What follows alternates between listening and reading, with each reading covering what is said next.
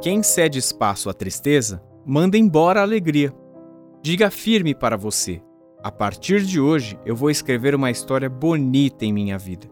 Cansei de sofrer, cansei de ficar reclamando do que não deu certo e deixando de fazer algo para dar certo. Hoje é o dia da minha independência espiritual. É o dia em que eu assumo o controle da minha vida.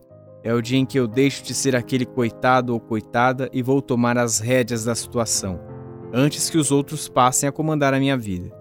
E se eu fizer isso, não tenho qualquer medo do futuro, porque sei que o futuro é a somatória de tudo aquilo que eu vou plantar em minha vida a partir de hoje.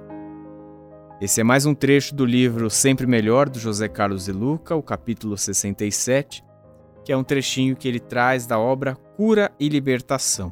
Isso aqui é uma mensagem bem forte, né? De Luca chega dando.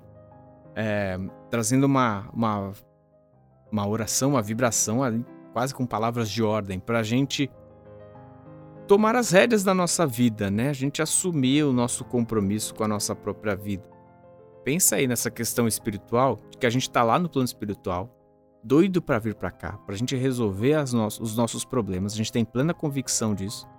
E aí a gente chega para cá e aí a, a, gente simplesmente não quer assumir esses problemas. A gente quer que as, a vida aconteça da forma como que a gente sonha, como se fosse um paraíso.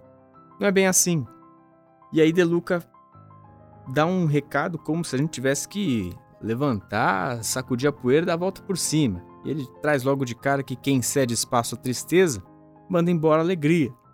Quase como uma lei física, né? Dois corpos não ocupam o mesmo espaço, o mesmo ambiente. E aí, quem deixa que a tristeza tome o seu espaço, não tem como. A alegria vai chegar e não vai ter morada. Então, manda embora a primeira tristeza deixa a alegria chegar e a gente deixa a alegria chegar como? Dando oportunidade para a gente mesmo. A gente tem que ter firmeza. A gente tem que escrever a nossa história bonita da nossa vida. A gente tem que parar de reclamar, a gente tem que parar de sofrer, a gente tem que ir atrás das nossas coisas. E tudo parte da nossa fé, a gente tem que começar a acreditar.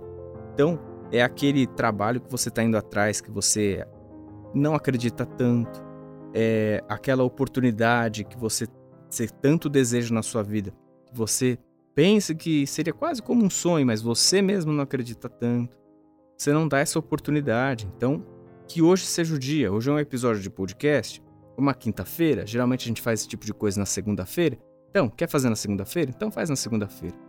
Hoje é o dia da nossa independência espiritual, é o dia que eu assumo o controle da minha vida. É um dia em que eu deixo de ser aquele que só reclama e eu vou tomar as rédeas da situação. É o dia que eu vou começar a comandar a minha própria vida. E aí, ó, partir do momento que eu fizer isso, a partir do momento que eu é, tomar conta do que é meu, do que é da minha vida, eu não tenho medo do futuro, porque eu sei que o futuro, olha aqui, a frase bem de um sentido consciente do que é compreender a vida. O futuro ele é a somatória de tudo aquilo que eu vou plantar em minha vida a partir de hoje. O que temos plantado? Temos plantado a tristeza, temos plantado a alegria, temos plantado o medo, ou a gente tem plantado a esperança. E é isso, a gente pode escolher. Todo dia a gente tem essa oportunidade de escolher o que a gente quer plantar. A gente vai colher depois no futuro.